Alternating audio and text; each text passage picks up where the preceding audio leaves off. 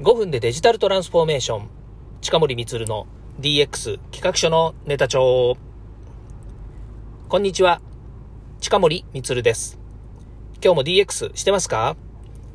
デジタルトランスフォーメーションで変化をつけたいあなたにお届けする DX 推進ラジオです。AI、IoT 生産性向上新規ビジネスひらめきアイディア社会課題解決など手軽に使えるネタ帳として公開しています。身近な話題をほぼ毎日配信してますので、ビビーと感じたら Twitter、Facebook でいいねやフォローをお願いいたします。はい。改めまして、近森光です、えー、今日も DX 企画書のネタ帳の、えー、収録をしていきたいというふうに思います。えー、今日はですね、えー、外に出ておりました。もう、えー、お昼からですね、ずっと出ていて、今日は会計士さんのところに行ってですね、決算の、えー、最終的な打ち合わせですね、その後事務所に行きまして、えいろいろ会社のシステムのですね、ちょっとあのえ設定をしなければいけないということがありまして、行きまして、で、その後ですね、あの、知り合いの会社がですね、えまあ、無事にバイアウトできたというですね、そこの社長さんからですね、えー、夜の会、夜の会って言ったら違うんですけども、えー、まあ、やる、なんでしょうね、これを、この、この会を何というのかわかんないですけど、えー、ありがとうございましたと先方は言う会なんだと思うんですけど、それに行きまして、で、え今帰っている途中なんですけれども、まあ、今日ですね、ちょっとお話ししたかったのは、えこういう時にですね、必ず、じゃあ、誰かスピーチしてくださいっていうふうになるわけですよ。で、その時にね、必ず最初にね、スピーチに立つっていうことを私はよく、えー、仰せ使うわけですね。これ、あの、今回に限らず、いつもそうなんですけども、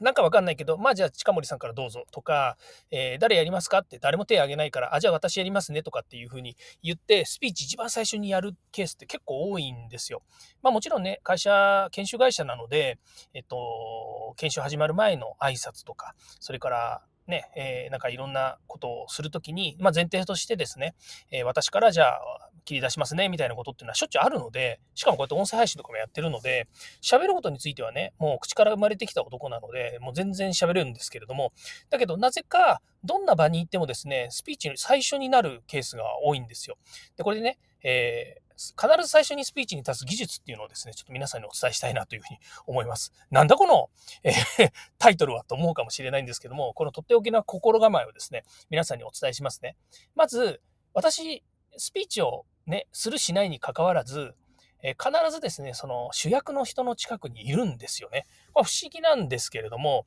まあ、その、今日はね、30人くらいしか集まってない。30人いたかな ?20、うん、30人ぐらいいたんだと思うんですけど、そのぐらいのところでも、たまたまね、その、えー、一番、えー、その会の主催者のところにいたわけですよね。で、近くにいるわけですよ。だからそうすると、まあ、当然ですけど、どうぞっていうふうに言われることもあります。だから全然別のところにいたとしても、あの、まあ、誰から喋られ、喋るだ、喋れるのかなっていうふうに、誰が喋れるのかな？誰が一番最初トップバッターで喋ってくれるのかなってなった時に、なんとなくね、トップバッターやりますって顔をしてるみたいなんですね、私がね。そう。だから、重要なことは、自分いつでも喋れますっていう雰囲気を醸し出しておくってことなんですよ。でね、あ、なるほど。近森は、そういう話を今日したいんだなって思うわけですよね。そうですよね。だって、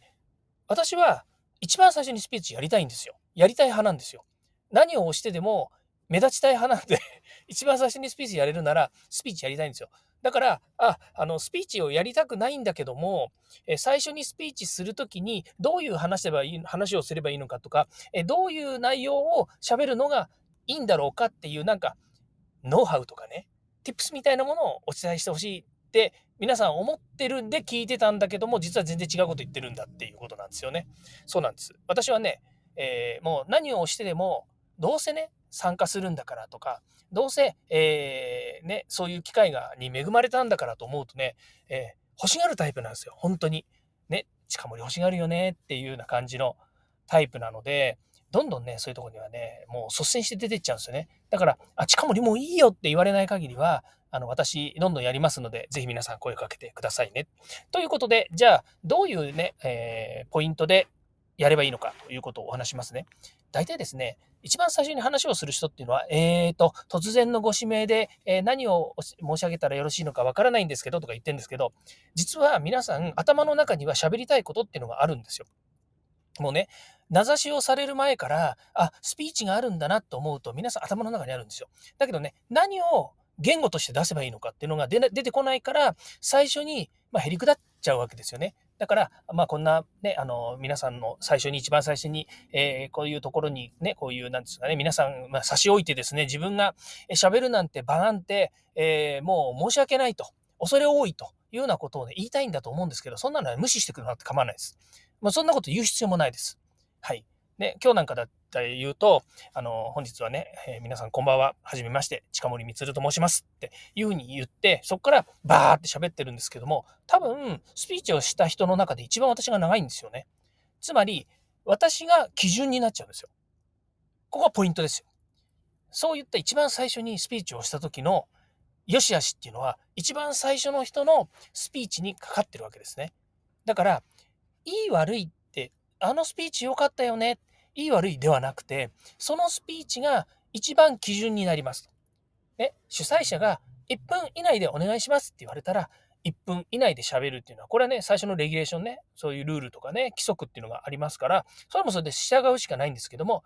近森さん、どうぞ、何喋ったらいいんですかって、ね、例えば喋る前に聞いたとしても、いや、もう好きなこと喋ってくださいよって言ったら好きなこと喋ればいいわけじゃないですか。ね。で、まあ今日なんかで言うとね、やっぱりこのね、えっ、ー、と、その、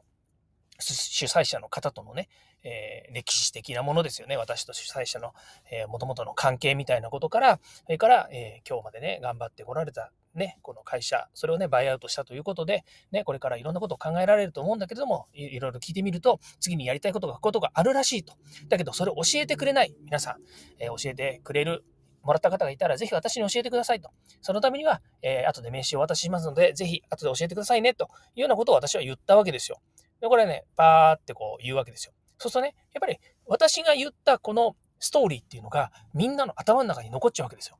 だから、ね、えー、私が言った後はね、あのその主催者の方とのね、えー、出会いはいついつでみたいな話をみんな喋るようになっちゃうわけですよね。これ面白いんですよ。定点加速していくと面白くて、一番最初に喋った人の、やっぱりこう、話の流れとか、から何を喋ったらいいのか。あ、近森ああいうこと喋ったんだね。